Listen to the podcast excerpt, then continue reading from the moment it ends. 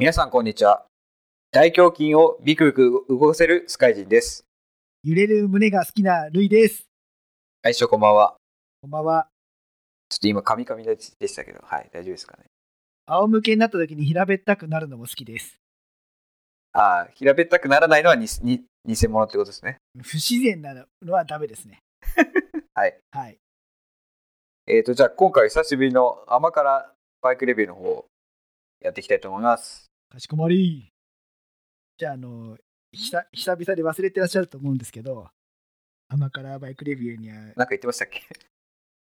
あのスカイジーさんのあーやってま隣したね。があったじゃないですか。いややってきましょう僕じゃないですよ。あれ？あれ？僕だ僕だけでしたっけ？そうじゃなかったっけ？もう忘れちゃったな。まあ、一回いきます。甘辛バイクレビューのコーナー。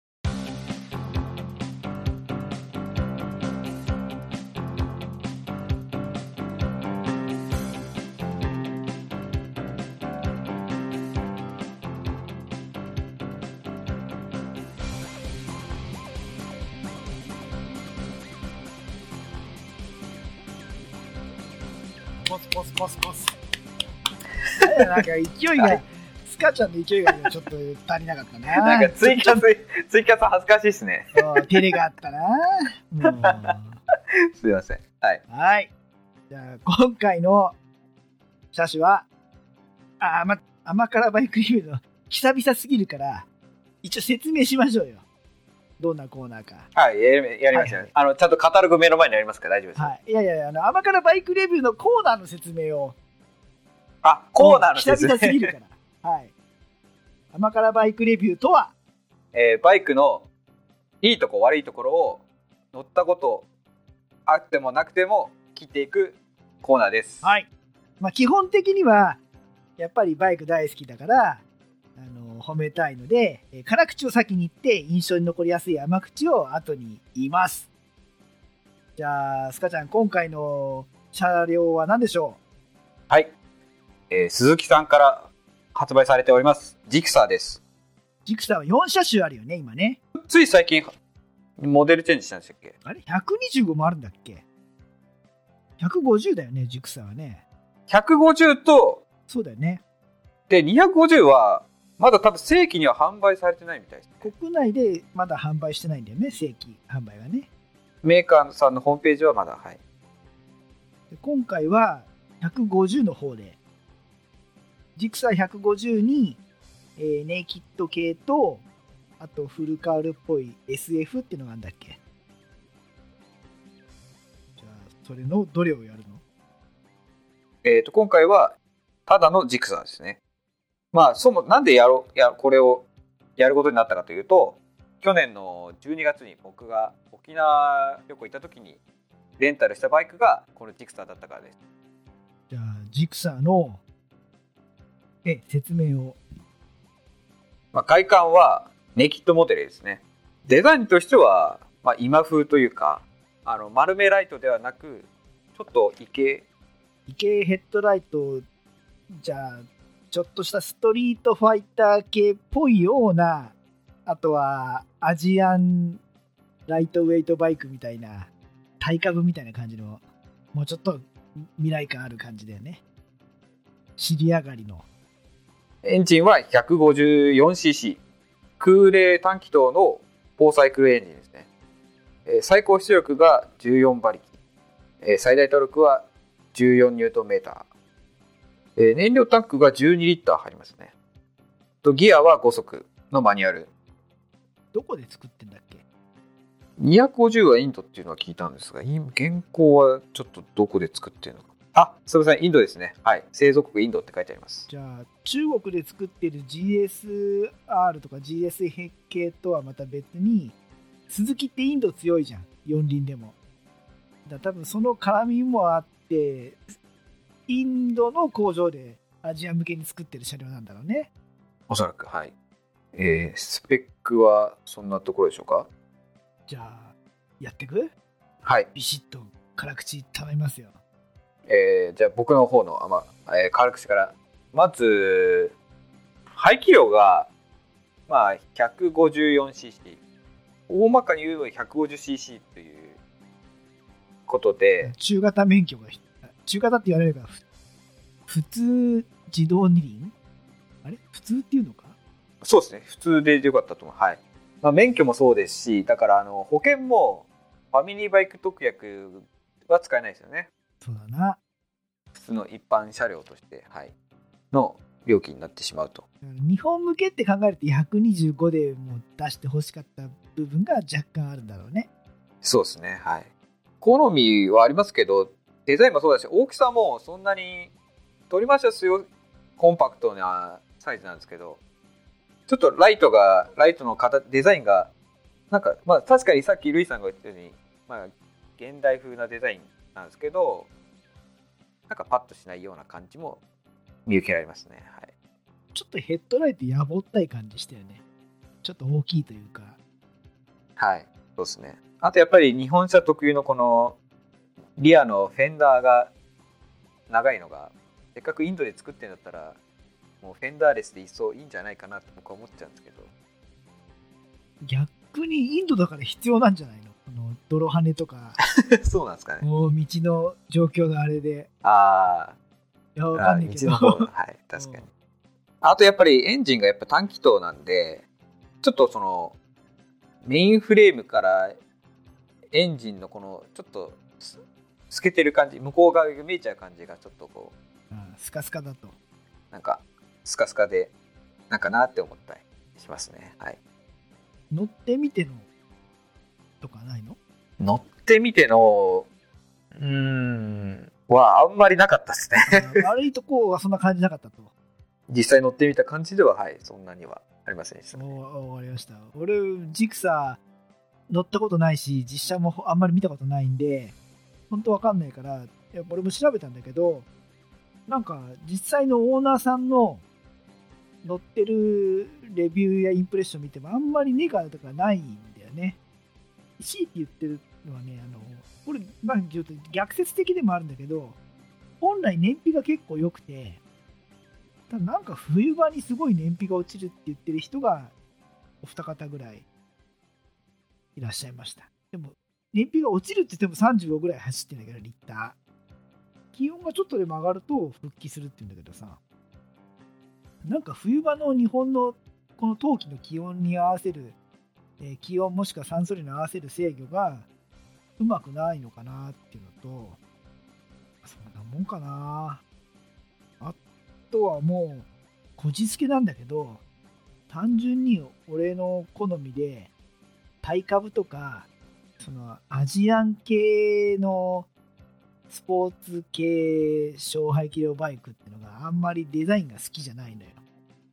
むしろ同じ短気筒でも丸いライトのクラシカルなデザインの車両だから、えーだっけヤマハの YB125 とかあの SR っぽい中国版のやつとかあれ YB125 じゃなかったっけ？レックさんも乗ってるやつああいう普通のクラシカルなやつの方が好きでなんかこの尻上がりのちょっと未来感あるようなスポーティーさを出そうとしてるのはあんまり今の俺好みじゃなくて、まあ、強いて言えばそこがあのアジアンチックすぎて敬遠するかなと思ったんだけどふと思い出した16歳の俺普通のおばちゃんが乗ってるようなやれパッソルだジョグだってのは嫌でどうしてもいや本当は NS1 が欲しかったけど買えなかったからじゃあせめてって言ってちょっと何ウイングっぽいテールの飾りがあったりっていうほんのわずかなデザインの羽上がり尻上がりを求めて鈴木のセピア G2 っていうスクーターが欲しくてそれを選んだあの時の俺なんでお後ろに羽がないスクーター嫌であのちょっと跳ね上がってるあれにこだわったのかって考えると単純に今の俺がこうもうおっさんになっちゃって受け付けてないだけでやっぱりアジアの人たちはあの走り上がりに未来感を感じたりあと日本でもこう若い方なんかはあの辺のデザインがスポーティーに見えたりすんのかなと思うと別にネガでもないんだけどまあ俺の好みはもうちょっと落ち着いたデザインでもよかったなっていうぐらいですこじつけですま、真面目に悪いとこ探したけど、あんまりなかったね。あ、僕すみません。ちょっとの乗って一個思い出したのが、あの、フロントブレーキが、まあ、これは、車両の個体差もあるかもしれないですけど、プアというか、なんですかね、もうレバー、レブレーキレバーがそのハンドルグリップについちゃうぐらい結構握れちゃったんですよね。あ、くにゃくにゃなんだ。そういうのやっぱ乗った人しかわかんないとこだよね。ブレーキは甘いのか。そうですね、甘かったでまあ、効きはそんなに悪くはなかったんですけど、なんかレバーの、そうですね、マスターが悪かったんですかね。が、まあ、答えされたのかしょうがわかんないですけど。っていうのが。いや、ちゃんと聞いてんだったらそういう仕様なのかもね。ある意味コントロールがしやすいね。もしかしたらそうかもしれないですね。いや実際乗ってる人のね、レビューというか感想を追ったんですけど、あんま悪いこと言ってるし、まあ、オーナーさんだからさ、自分のバイクそんなけなすこともないと思うんだけど、まあ、そうですね、はい。あと故障の話もそんなに出てなかったんで、実際、持ち上げるつもりもないけど、そんなに根がないみたいな。やっぱ鈴木の管理がすごいんだろうね。今日やっぱ中国のさ、GSF、GSR 系中国で作ってる製品が、まあ、別の某ヨーロッパ規格の中国で作らせてる車両っていうのが、日本の段階ではクオリティ高かったのに、量産させたらどんどんどんどんひどくなってって大変だっていう話を聞いて、その流れで、でも鈴木すごいじゃないですか。って、やっぱり鈴木が現地で品質管理してる日本人も加わってると思うんだけど、あれが効いてんだと思って、あ鈴木海外のそういう使い方すごいなって改めて思ったところのかつやっぱインドで作っても、まあ、ぶどまりが少ないっていうかクレーム風具合が少ないんだなっていうのはちょっと感心しました。あ甘口になっちゃったけど。はい。はい。じゃあ甘口やっていきましょうよ。なんであの時放送部。名古屋にある？なんであの時カフェを部室に見立ててお客さんたちがダラダラトークするポッドキャストです。毎週土日は配信中。皆さん遊びに来てね。収まった。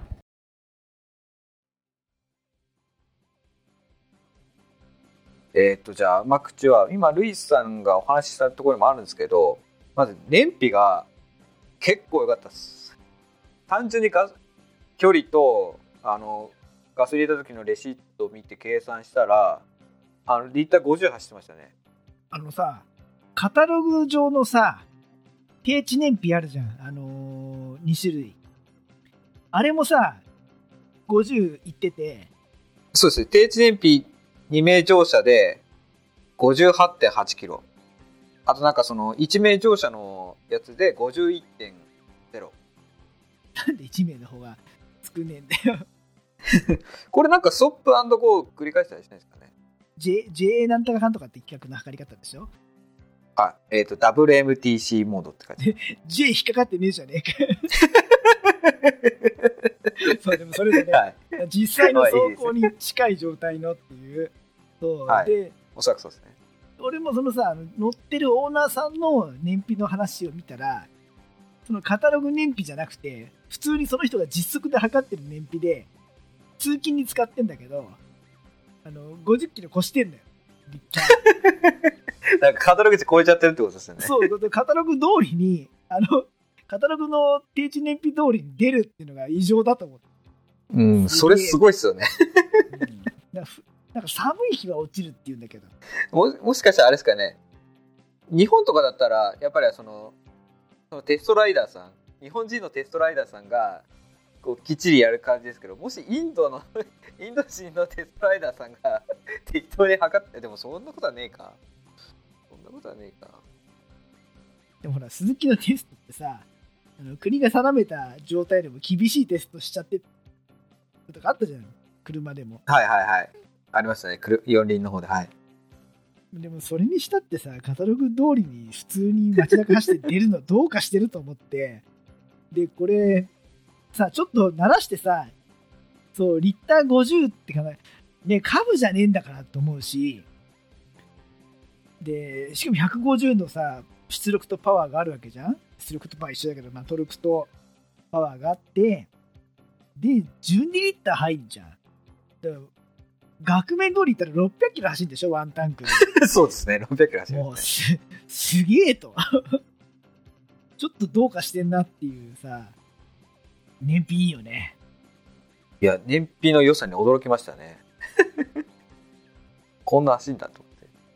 小型車で最強なんじゃねえかっていうぐらい、わかんないけど、他を、他がわかんないからさ、でも、でもすごいよね。ワンタン600キロ。だから、沖縄走ってる時全然、あの、ガソリンの、なんだ、えっ、と、デジタル表示、よのデジタル表示あったんですけど、全然減らないから、これ本当に大丈夫このメーター信用できるのかなってちょっと心配になりましたけど。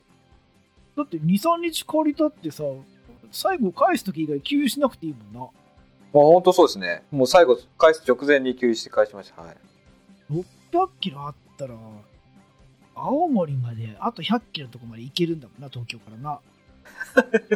あまあ、そうですね。はい。東京から。ねどうかしてるよ、ほんと。まあ、こうそうですね。150cc なんで高速乗れるからですね。他は？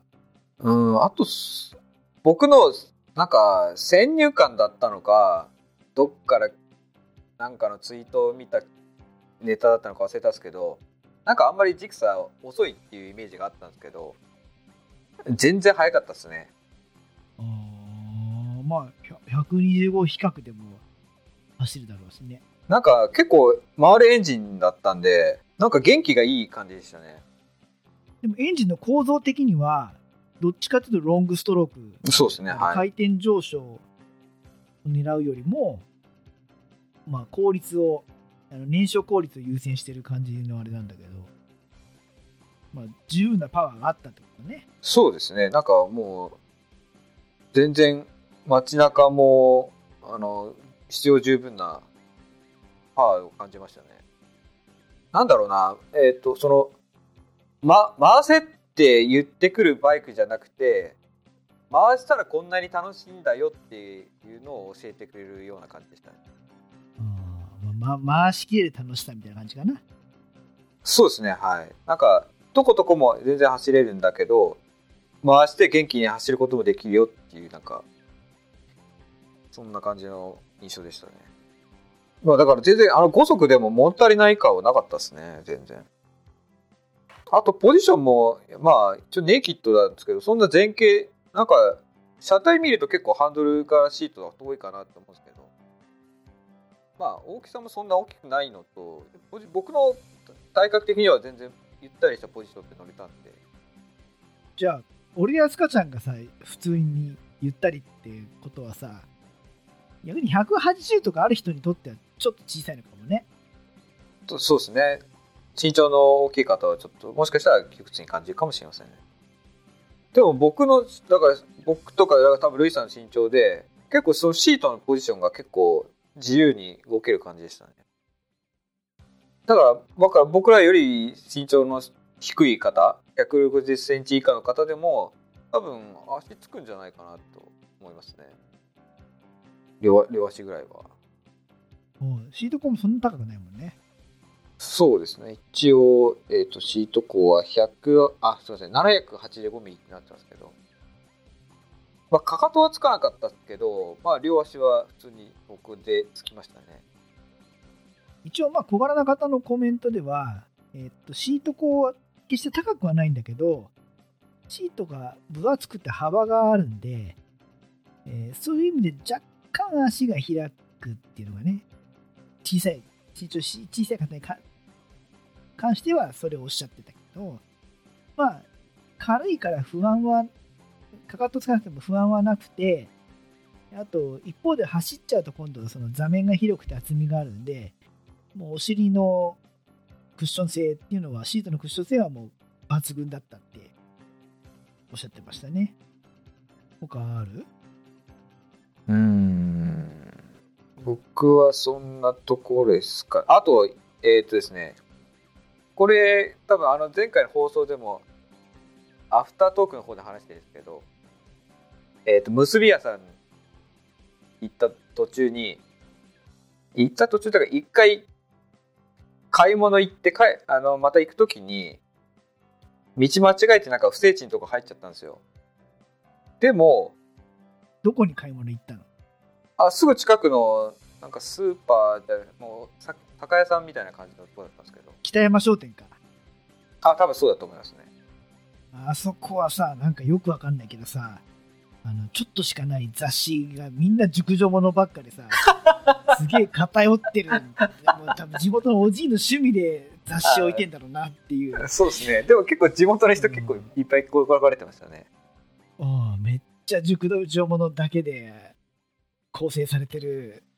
うん、まあいいいいんすけど。まあ、すいません。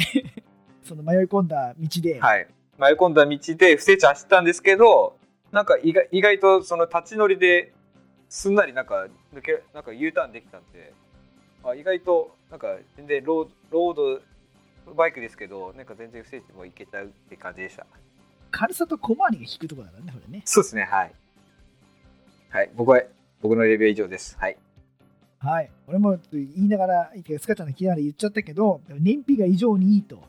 タンク容量が大きくて、かつ、カタログ通りにリッター50キロ普通に走ると。